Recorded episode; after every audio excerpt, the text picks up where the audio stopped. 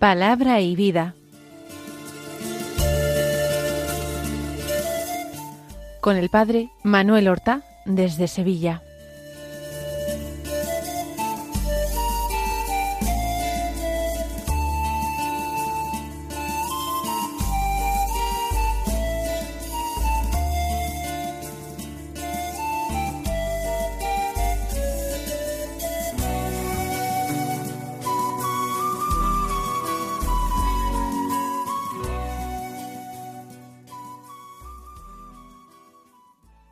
En el nombre del Padre y del Hijo y del Espíritu Santo. Amén. Alabados sean Jesús y María. Muy buenos días, queridos amigos, oyentes de Radio María y seguidores del programa Palabra y Vida. Hoy es eh, domingo, es nuestra Pascua semanal. Es el domingo vigésimo primero del tiempo ordinario. Este domingo es 27 de agosto. Si no hubiera caído en domingo, nosotros celebraríamos la memoria de Santa Mónica. Pero esta memoria, al coincidir en domingo, está impedida. Avanzamos en el mes de agosto, muchos siguen disfrutando sus vacaciones. Pero yo confío en que los oyentes de Radio María no abandonen, ni siquiera en vacaciones, la escucha continua y atenta de la palabra de Dios, y tampoco abandonen la práctica de la oración, porque la oración es el alimento de nuestras almas, como lo dicen tantos santos. Y así como no podemos prescindir ni del aire ni de los alimentos, tampoco nuestra vida cristiana puede prescindir ni de la oración ni de la palabra de Dios. Por tanto, vamos a disponernos a vivir santamente este domingo que el Señor nos regala. La primera lectura de la palabra de Dios es del libro del profeta Isaías, en concreto del capítulo 22, los versículos 19 al 23, que dicen así, Esto dice el Señor a mayordomo de palacio, te echaré de tu puesto, te destituirán de tu cargo, Aquel día llamaré a mi siervo, a Eliakim, hijo de Esquías, le vestiré tu túnica, le ceñiré tu banda, le daré tus poderes. Será padre para los habitantes de Jerusalén y para el pueblo de Judá. Pongo sobre sus hombros la llave del palacio de David. Abrirá y nadie cerrará, cerrará y nadie abrirá.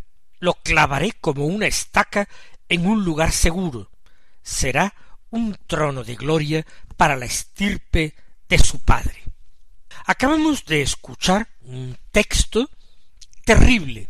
Es la, eh, el rechazo, el repudio de un mayordomo del palacio, del palacio de Jerusalén, del palacio real, y el anuncio de que será encumbrado otro en su lugar.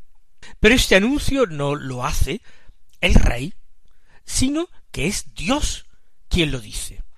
Esto dice el Señor a mayordomo de palacio.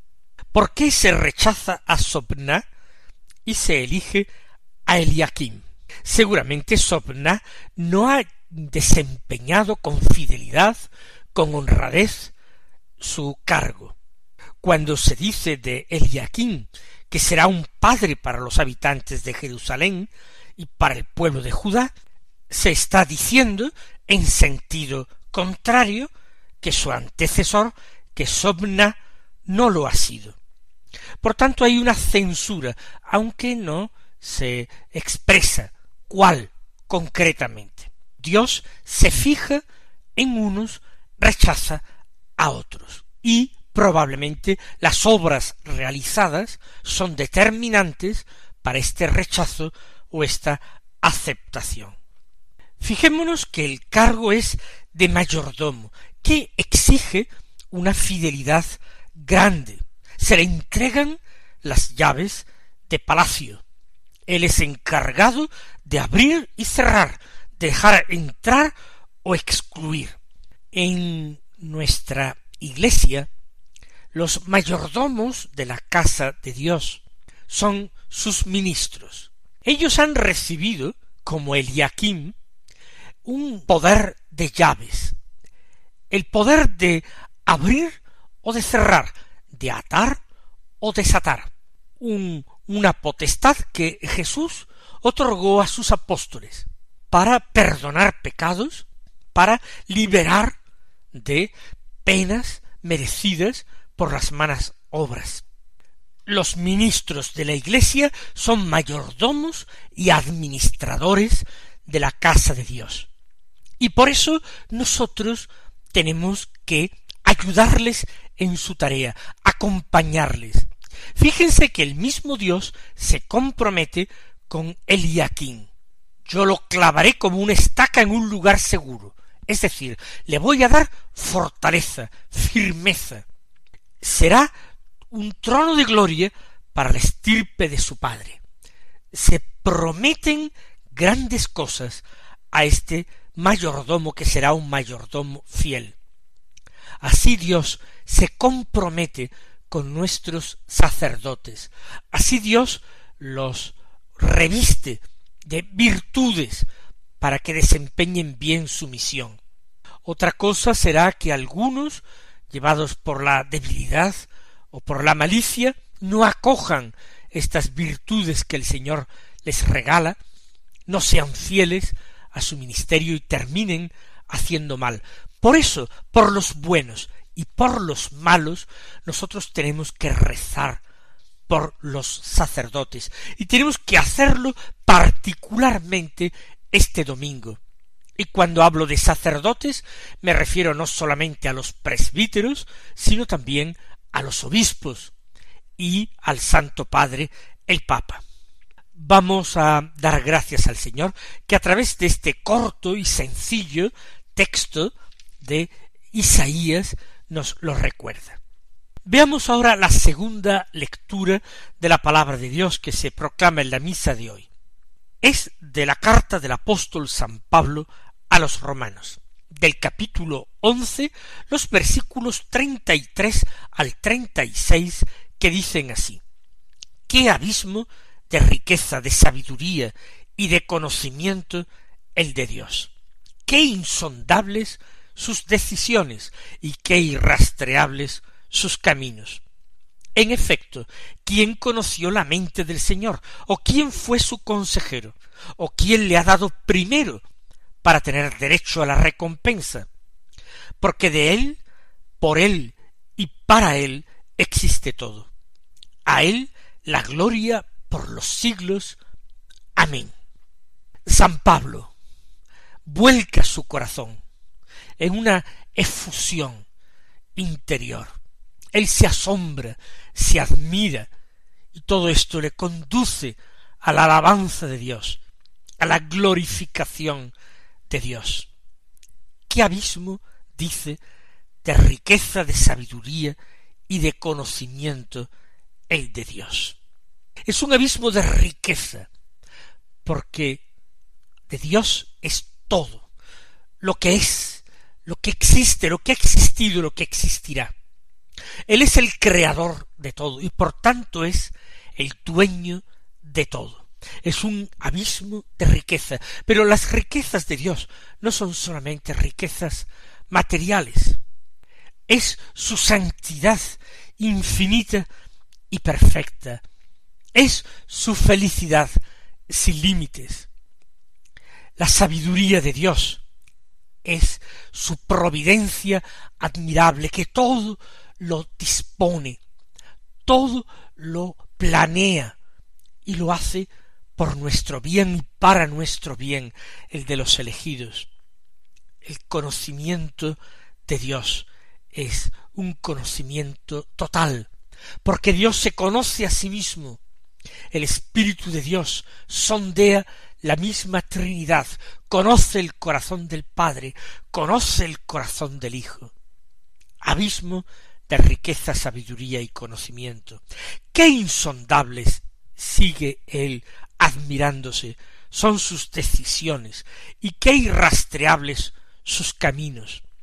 La forma de proceder de Dios no la conocemos, la manera concreta en que Él, respetando la libertad de las criaturas humanas, gobierna el universo, el acontecer de los hombres, la historia de los hombres. No sabemos cómo consigue aunar el libre albedrío de los hombres con el cumplimiento perfecto de su voluntad.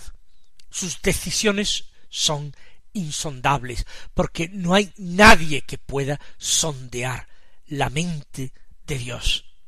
Nadie puede penetrar el corazón de Dios sino su Espíritu Santo. Y qué irrastreables son sus caminos. Cierto que el actuar de Dios deja pistas para que nosotros las sigamos para que entendamos al menos en una pequeña medida que Él no deja de actuar, no deja de velar por nosotros, no deja de amarnos, pero, en definitiva, sus caminos son irrastreables. En efecto, añade, ¿quién conoció la mente del Señor? Ya nos hemos hecho esta pregunta y ya he respondido, sólo el Espíritu de Dios sondea lo profundo de Dios y la interioridad de Dios. Sólo el Espíritu de Dios conoció, conoce la mente de Dios. ¿Quién fue su consejero? Dios no necesita de consejo de nadie para actuar. Es su voluntad la que debe realizarse en la tierra como en el cielo. ¿Quién le ha dado primero para tener derecho a la recompensa. Nadie. Él es el dador de todo bien. Él es la fuente. De él procede todo. Cierto que Él nos pide ofrendas, pero primero nos da para que nosotros podamos ofrecerle, porque de Él, por Él y para Él existe todo. Él está en el comienzo, Él está al final. A Él la gloria por los siglos, dice Pablo, y recordemos que el domingo es el día de la alabanza, es el día de la glorificación de Dios, es el día en que nosotros santificamos la fiesta, participando en la Eucaristía, orando con más atención, escuchando con más interés y por más tiempo la palabra de Dios porque la lectura lo que nos viene a decir y a enseñar es que lo importante no es comprender a Dios, porque de muchas maneras, en muchas circunstancias y formas, Dios es incomprensible para el hombre. De Dios conocemos lo que Él quiere y permite que conozcamos, pero Dios tiene que ser amado Dios tiene que ser alabado y glorificado, tiene que reconocerse su inmensa bondad, tenemos que darle gracias insistentemente, reconocer y agradecer sus beneficios. Esta es la actitud del hombre religioso, esta es la actitud del hombre que celebra el domingo no sólo participando en un acto de culto, sino abriendo su corazón y pidiendo gracias para poder vivir con perfección el primer mandamiento de la ley de Dios.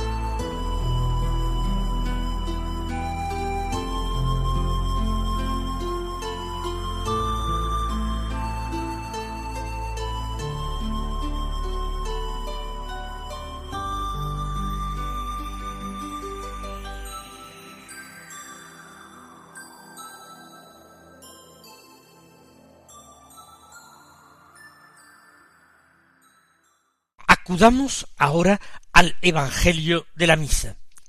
Es de San Mateo, capítulo 16, versículos 13 al 20, que dicen así.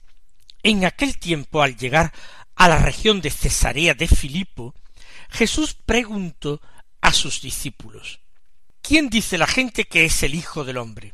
Ellos contestaron unos que Juan el Bautista, otros que Elías, otros que Jeremías o uno de los profetas.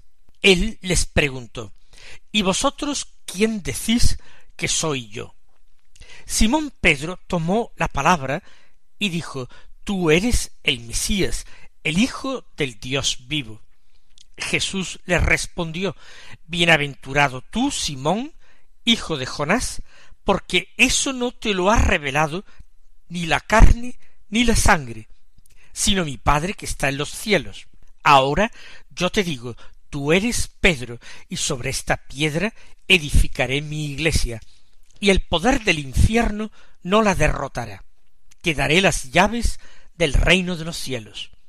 Lo que ates en la tierra quedará atado en los cielos, y lo que desates en la tierra quedará desatado en los cielos.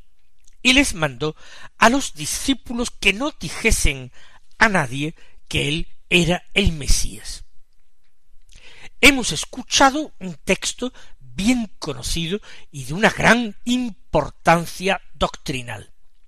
Ahora, al escuchar el Evangelio, entendemos mejor esa extraña primera lectura del profeta Isaías. En el Evangelio, Cristo le promete a Pedro las llaves del reino de los cielos. Le otorga el poder de atar y de desatar. Lo que se ate en la tierra quedará atado en el cielo. Lo que se desate en la tierra quedará desatado en el cielo. Es decir, la función de un mayordomo de palacio, un mayordomo para quien se pide fidelidad, corazón enteramente puesto en el deseo y en la voluntad de su Señor. Jesús se encuentra en Cesarea de Filipo, una comarca al norte de Palestina. Y es en este retiro, alejado de la gente que en Galilea y también en Judea le sigue, le apretuja, en un lugar donde Jesús no es conocido, fuera de los límites de la tierra santa, que el Señor sondea a sus apóstoles para que ellos reflexionen acerca de cuáles son las respuestas que da la gente acerca del gran interrogante que plantea su persona. ¿Quién dice la gente que es el Hijo del Hombre? El título de Hijo del Hombre es el que se da a sí mismo Jesús.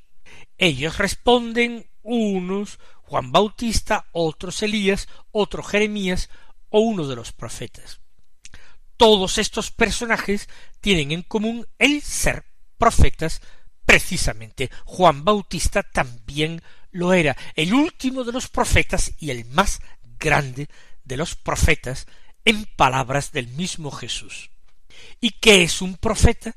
El que habla de parte de Dios, el que comunica de parte de Dios un mensaje a los hombres un mensaje que implica siempre una llamada fuerte a la conversión, un mensaje que implica también una noticia, una noticia positiva. Si Dios nos advierte, si Dios nos manda sus mensajeros, sus profetas, es porque nosotros importamos a Dios, porque Él nos ama, porque Él vela por nuestros caminos, porque Él se conmueve en su corazón cuando nos ve perdido.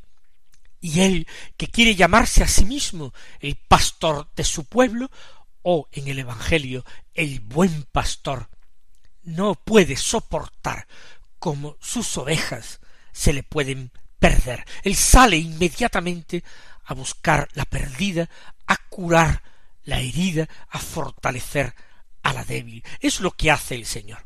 Así pues, la gente piensa en general que Jesús es un profeta, un hombre enviado por Dios con una misión, portador de una llamada a la conversión, pero portador también de una buena noticia. En este caso no es ya de una buena noticia, es portador de la buena noticia, la mejor de todas. Jesús viene a revelar de una manera bastante clara y abierta el corazón del Padre. Y nosotros descubrimos en las palabras de Jesús que el corazón de Dios está ardiendo de amor. Pero no bastaba con decir que Jesús era un profeta, un hombre de Dios. No bastaba con haber intuido su mensaje. Era preciso más. Por eso el Señor continúa preguntando Vosotros, ¿quién decís que soy yo? Jesús ha escogido a los apóstoles, o mejor dicho, ha discernido quiénes son los que el Padre quiere darles como compañeros, como testigos. Y preguntando esto, el Señor quiere comprobar que verdaderamente no se ha equivocado en su discernimiento. Si son los apóstoles aquellos que el Padre les ha dado a Jesús como amigos y como compañeros, ellos tienen ya que saber, el Padre tiene que haberles revelado interiormente quién es Jesús. Y sin arredrarse ante la enormidad de la confesión que va a realizar Simón Pedro, quizás el más impulsivo, el hijo de Jonás, toma la palabra y le dice Tú eres el Mesías, el Hijo de Dios vivo. Efectivamente, ha recibido esa revelación. Bienaventurado tú, Simón, porque eso no te lo ha revelado ni la carne ni la sangre, no es una intuición, sino que es mi Padre que está en los cielos. Y el Señor añade una promesa extraordinaria.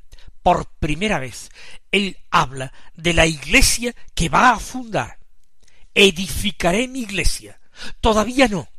La iglesia tiene que cimentarse en su cuerpo entregado y en su sangre derramada te daré las llaves del reino de los cielos y la riqueza que tendrá que administrar la Iglesia a través de sus ministros es el tesoro de la sangre de Cristo, el tesoro de la misericordia de Dios que se expresa en ese poder de atar y desatar. Mis queridos hermanos, como hemos dicho antes, oremos por nuestros sacerdotes, oremos por la Iglesia y alabemos y bendigamos a Dios.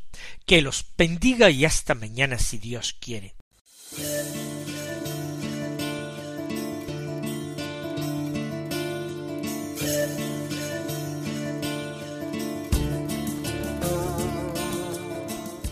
Han escuchado en Radio María Palabra y Vida,